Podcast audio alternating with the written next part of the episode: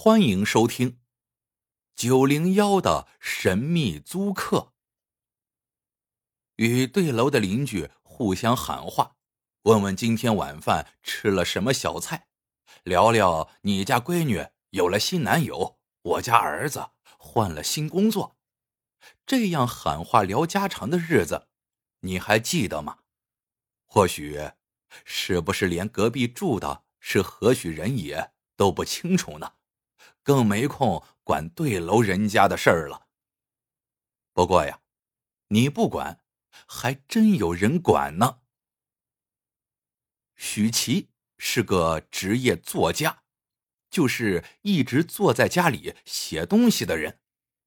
他平时尤其擅长写点推理类的侦探小说，只是苦于最近找不到素材，好多天都没有开工了。但这天夜里，许琪发现了诡异的事对面那栋楼里，正对他家的那户九楼人家，一个梳着发髻的美妇在厨房炒菜，一个健壮的男人悄悄进来，从后面揽住了他的腰。很明显，这是对夫妻或者是情侣。看着看着，许琪觉得奇怪了。不对呀，记得前几天在这家厨房做饭的是个粗胖的中年女人，还有个同样粗胖的男人。又过了几天，吃了晚饭，许琪朝对面看看，那屋里又换人了，换成了一个短发女子和一个精瘦男人，而前面的两对男女再没出现。许琪百思不得其解。对面那屋怎么三天两头的换主人呢？如果是偷情，也不会男女主角同时更换呀。如果是出租房屋，谁会租这么短的时间呢？许琪还是有点职业敏感度的，觉得这里头肯定有戏。于是他便跑到小区保安那里闲聊。想打听对面五座九零一室的情况。保安小崔跟许琪很熟络，听许琪说是觉得对面住的姑娘很漂亮，想认识一下，就索性翻出了五座九零一室的资料给许琪看，说：“你呀，别想了，人家都结婚了。”许琪瞄了一眼那资料，上面写着。户主叫赵志新，他妻子叫谢玲。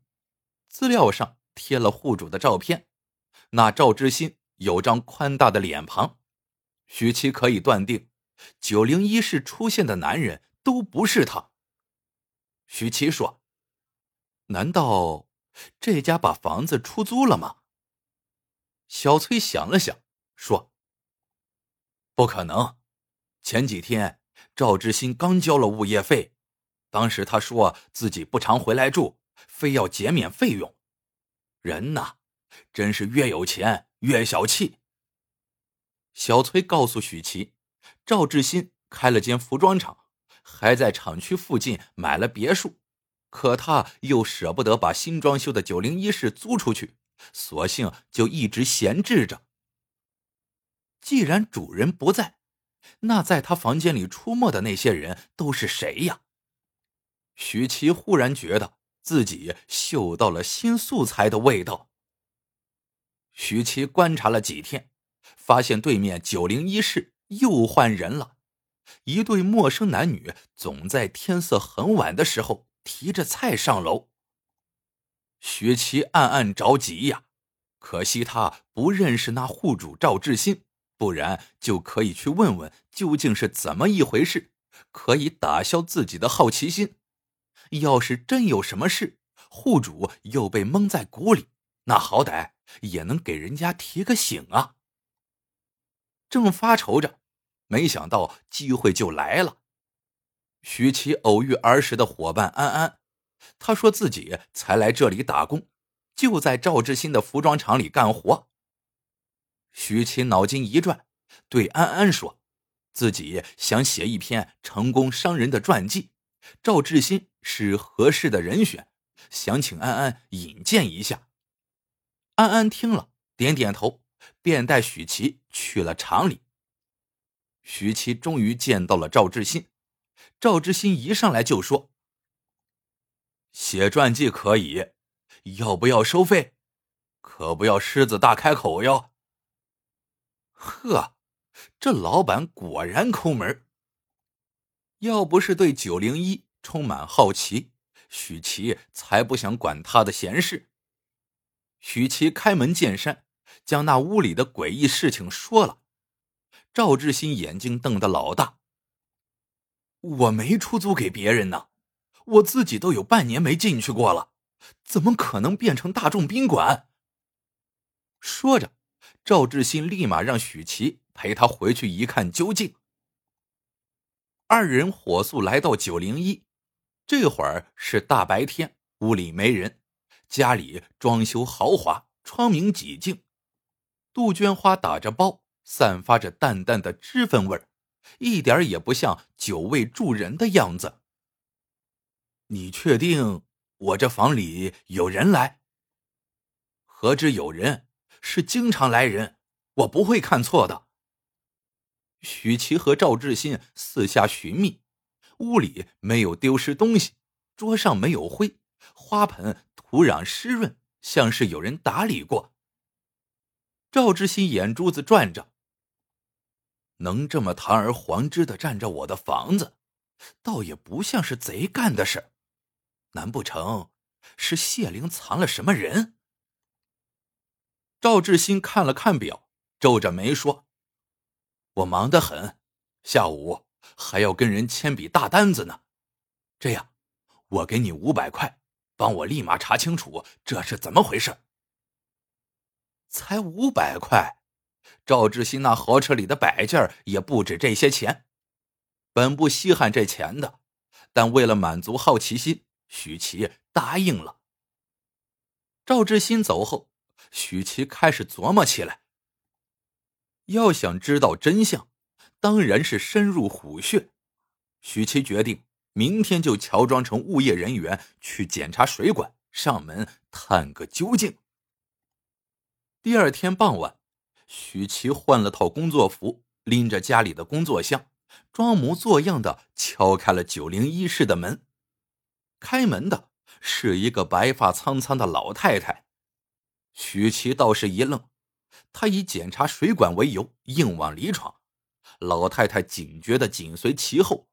屋里还有位老大爷，奇怪，以往的年轻男女怎么不见了？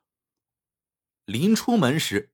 许琪猛然发现，自己刚才光顾着找人，没留意这屋里的摆设与昨天不大一样了。客厅里那盆含苞待放的杜鹃花没了，窗户上应该有块嫩绿色的窗帘也没了。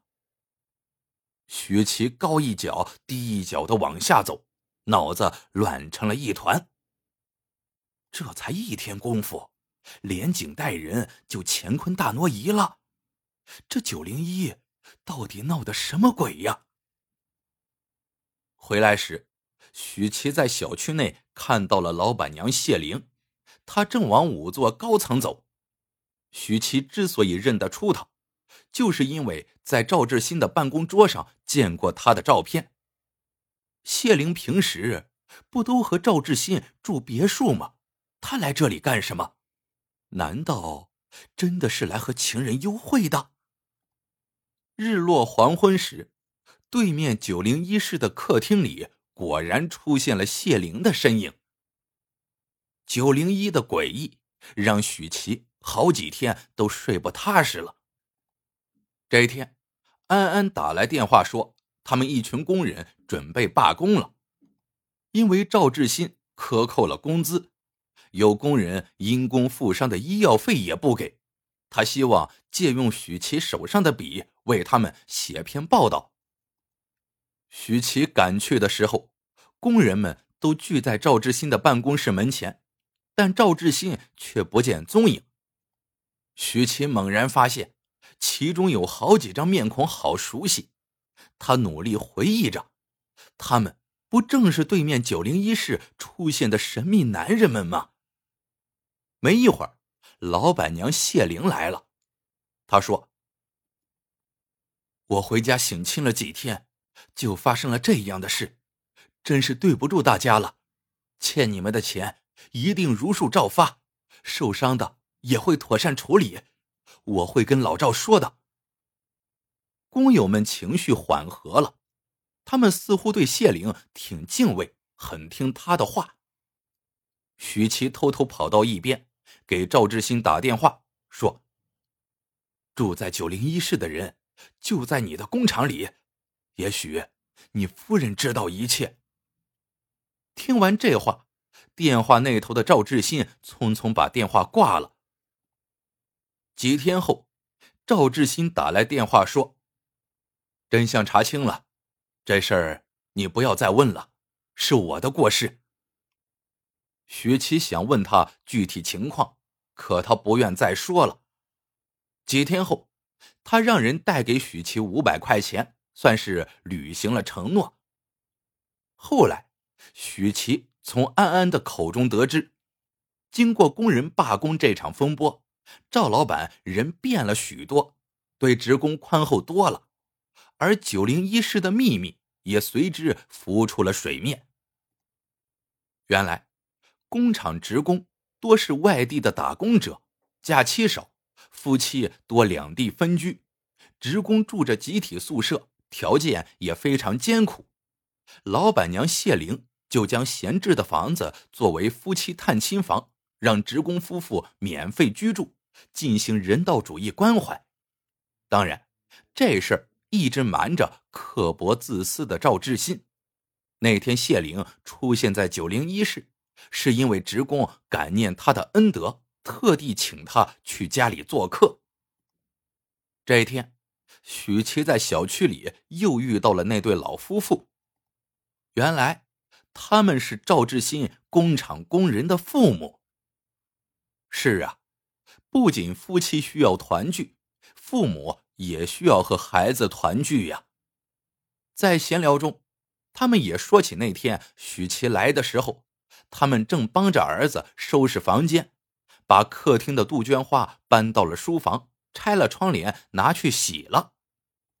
原来挺简单的事情，让许琪想的复杂了。又一个黄昏，许琪看到对面九零一室的厨房里。出现了赵志新的面孔，除了他，还有好几个人，像是在聚餐，其中有安安，还有安安的父母。赵志新也看到了许琪，对他尴尬却友好的笑了笑。徐七赶紧开了电脑，心想着，这事儿还真有意思，得赶紧写下来才是。故事到这里就结束了。喜欢的朋友们记得点赞、评论、收藏，感谢您的收听，我们下个故事见。